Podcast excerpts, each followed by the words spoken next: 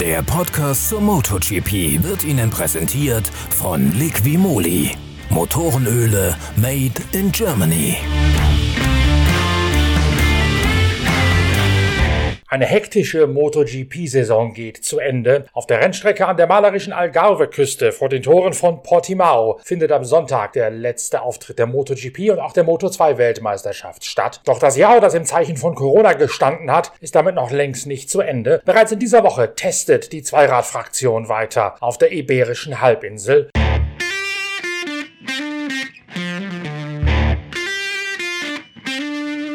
Lokalmatador Miguel Oliveira hat sich bei seinem Heimrennen in Portugal seinen ersten MotoGP-Laufsieg sichern können. Der Einheimische aus dem KTM-Kundenteam Tech 3 holt sich bereits am Samstag die erste Pole seiner Karriere und dann dominiert er das Rennen am Sonntag scheinbar nach Belieben. Bereits in den ersten zwei Runden kann er jeweils pro Runde einen Vorsprung von einer halben Sekunde rausfahren. In der vierten Runde hat er so bereits zwei Sekunden auf der Uhr und letztlich ist es nach der der zehnten Runde bereits ein Guthaben von 10 Sekunden. Danach stabilisiert und verwaltet er seinen Vorsprung. Es ist der zweite Sieg für ihn und das Tech 3 KTM-Team nach dem Rennen in der Steiermark. Der Kampf um Platz 2 ist eine Wiederholung des Siegfights aus der vergangenen Woche von Valencia. Franco Morbidelli und Jack Miller kämpfen bis in die letzte Runde hinein um den Silberrang. Dieses Mal allerdings kann Jack Miller sich durchsetzen und damit Ducati auch letztlich den Sieg in der Herstellerwertung der Welt Weltmeisterschaft sicherstellen. Nachdem Suzuki einen ziemlich dramatischen Einbruch erlebt hat, hat die italienische Marke letztlich keinen Gegner. Im ganzen Feld ist aber nur ein einziger Fahrer so schnell gewesen wie Sieger Oliveira, nämlich Paul Espargaro bei seiner Abschiedsveranstaltung auf seiner KTM. Der allerdings hängt zunächst einmal über weite Strecken in einem hart umkämpften Mittelfeldgemengelage fest. Aus dem muss er sich erst einmal freikämpfen. Nachdem er die Gegner niedergerungen hat, kann Espargaro vergleichbare Rundenzeiten raus raushauen wie sein KTM-Teamkollege Oliveira. Da reicht es allerdings nur noch für Platz 4 bei seiner Abschiedsveranstaltung von der KTM. Auf Platz 5 beendet Takaaki Nakagami seine Saison. Andrea Dovizioso vor seinem letzten Rennen vor dem Sabbatical auf Platz 6. Dahinter bereits Stefan Bradl, der Zahlinger, der mit Rang 7 sein stärkstes Ergebnis in der laufenden Saison einfährt. Und nicht nur das, das ist sogar genau genommen sein bestes Ergebnis für, zweit, äh, für Stefan Bradl seit 2014. Götze.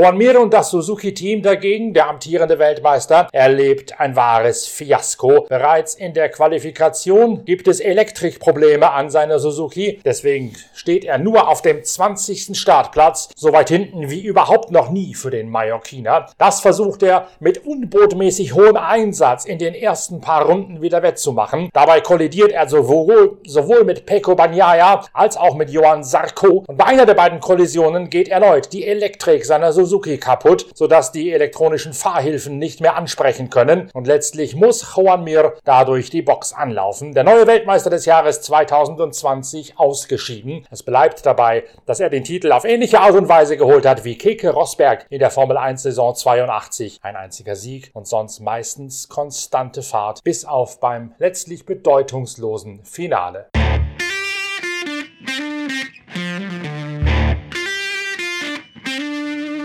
Spannend geht's auch zu in der Titelentscheidung der Moto 2 Weltmeisterschaft. Dort setzt sich Tabellenführer Enzo Bastianini so gerade eben noch durch. Platz 5 reicht für den Italiener und das auch nur deswegen, weil Remy Gardner sich in einem harten Zweikampf mit dem WM-zweiten und ärgsten Verfolger von Bastianini mit Luca Marini einen harten Kampf um den Sieg liefert. Zunächst einmal führt Remy Gardner von der Pole Position aus, dann allerdings übernimmt Luca Marini die Führung nach einer eine Handvoll von Runden. Schließlich kann, äh, kann Wayne Gardners Sohn Remy Gardner seine Carlex auf der vorletzten Runde wieder auf die erste Position zurückwuchten und damit mit dafür sorgen, dass letztlich Enzo Bastianini doch noch Weltmeister wird. Marini seinerseits hat zu Beginn des Rennens versehentlich mal den Leerlauf reingehauen und musste deswegen seine Maschine wieder aufrichten. Dabei hätte er Bastianini, der direkt hinter ihm gefahren ist, um Haaresbreite noch abgeräumt. Das wäre dann die Möglichkeit für Sam Laus gewesen, trotz mehrerer gebrochener Knochen Knochen in seiner Hand, mit denen er gefahren ist, doch noch um den Titel mitkämpfen zu können. Letztlich holt sich Sam Laus trotz übler Schmerzen Rang 3. Das allerdings reicht nicht mehr, um noch ganz vorne mit reinzufahren in der WM-Wertung.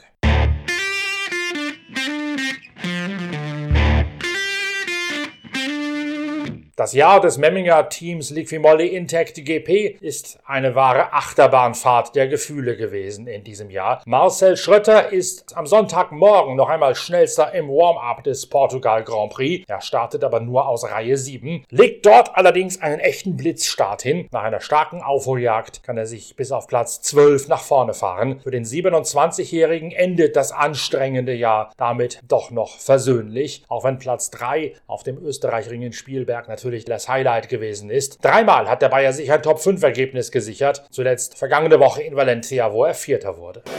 Bis zur 8, 9 Runden Verschluss, ja. Äh, ich denke, ich habe versucht, wirklich das Maximum rauszuholen, dass wir, auch wir heute Morgen schnell waren, äh, dass ich den ganzen, das ganze Wochenende nicht so den besten Rhythmus äh, gefunden habe, beziehungsweise dann auch eben ein gewissen Rennen vorbereiten konnte. Das haben wir, das haben wir gemerkt. Es waren zwar immer wieder gute Sektoren dabei, aber halt äh, ich habe keine konstant guten Runden hingebracht. Ob es jetzt am äh, Verkehr war wie im Qualifying oder im FP3 war das gleiche. Deswegen war es schon schwierig, wirklich sauber zu fahren, auf der auf immer noch irgendwie ein bisschen neuen Strecke. Und die ersten drei Kurven sind doch sehr, sehr eng und von da hinten kommen ist äh, nicht einfach, aber ich denke, ich habe es wieder ganz gut hingebracht. Also wenn man was Positives sehen kann dieses Jahr, ich glaube, ich habe meine Starts egal von wo, ziemlich gut unter Griff und äh, konnte mich immer verbessern. Auch wenn ich dann, äh, ich glaube, war erste oder zweite Runde, ich weiß es nicht, da mit Navarro zusammenkam, also richtig knallhart. Ich wollte ihn eigentlich überholen und er hat dann voll die Linie zugemacht, was okay ist. Er war immer noch vorne, aber ich habe mich schon am Boden gesehen und da habe ich dann leider wieder vier, fünf Plätze verloren und habe mich dann erstmal da wieder durchkämpfen müssen. Das war ein bisschen schade, weil sonst hätte man vielleicht von Anfang an in den Rhythmus mitfahren können. So habe ich viel aufholen müssen, viel riskieren müssen. Und dass wir jetzt gesehen haben, gerade eben, dass meine Reifen äh,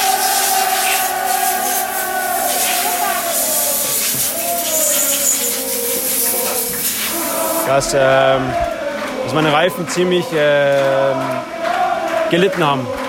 Und äh, der hintere, aber der hintere war managebar, der vordere sieht auch nicht gut aus und das hat mir dann einfach die letzten äh, sieben, acht, neun Runden wirklich äh, habe ich mir schwer getan, die Pace zu halten, ohne Fehler zu machen. Und das war ein bisschen schade, aber ja, ich denke, 12. Platz, 9. Platz in der Meisterschaft, wie mir war jetzt nicht mehr möglich, wenn man überlegt, was für Saison wir haben und dann trotzdem irgendwo 9. in der Meisterschaft zu sein. Zeigt auf einer Seite, was drin gewesen wäre, wenn wir einfach unser Potenzial hätten abrufen können. Auf der anderen Seite können wir uns damit jetzt nicht beklagen. Ähm, aber ja, Trotzdem nochmal ein riesen Dankeschön an alle Beteiligten, äh, das ganze Team, alle Sponsoren, meine Crew, die das letzte Wochenende war mit mir. Dass sie so mit mir leiden mussten, oder dass es leiden, dass ich sie so gequält habe.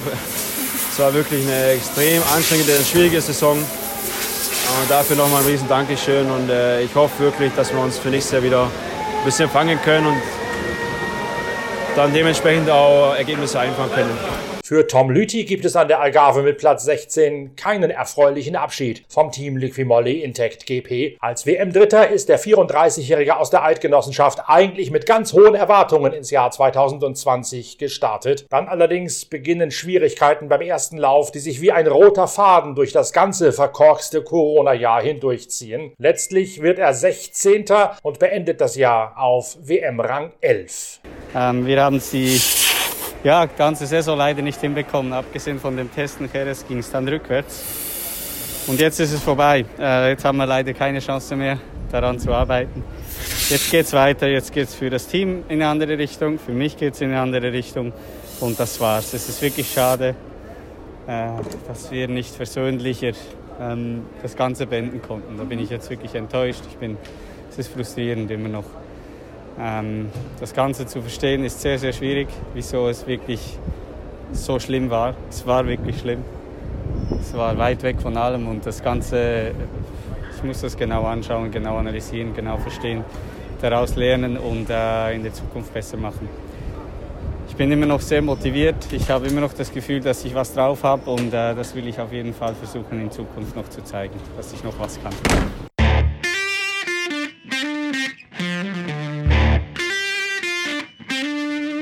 Obwohl die Saison beendet ist, geht's mit der Fahrerei schon direkt weiter. In der kommenden Woche ist die MotoGP-Szene in Jerez de la Frontera in Andalusien vom 26. bis 27. November mit den ersten Testfahrten für die Saison 2021 wieder am Start. Am Donnerstag und Freitag hat dann beim Team Liquimolli Intact GP der Neuzugang Tony Arbolino, der aus der Moto 3 aufsteigt, zum ersten Mal die Gelegenheit, die neue Moto 2 Kalex auszuprobieren. Wheelie, die neue Podcast-Reihe zum MotoGP der Zeitschrift Pitwalk, verabschiedet sich ebenfalls nicht in die Winterpause. Wir machen noch ein bisschen weiter mit Analysen, mit Expertengesprächen und schauen auch noch ein bisschen über den Tellerrand der reinen MotoGP, denn wir möchten ja schließlich die Inhalte von Wheelie weiter ausbauen, zum MotoGP auch andere Facetten des Motorradsports mit aufnehmen. Das werden wir in den kommenden Wochen und Monaten weiter forcieren und natürlich auch immer mit den neuesten Nachrichten aus der MotoGP-Landschaft für euch da bleiben. Also empfehlt uns weiter, gebt uns Likes und Däumchen und abonniert uns. Bis ganz bald, euer Norbert Ockinger. Der Podcast zur MotoGP wurde Ihnen präsentiert von Liqui Moly. Motorenöle made in Germany.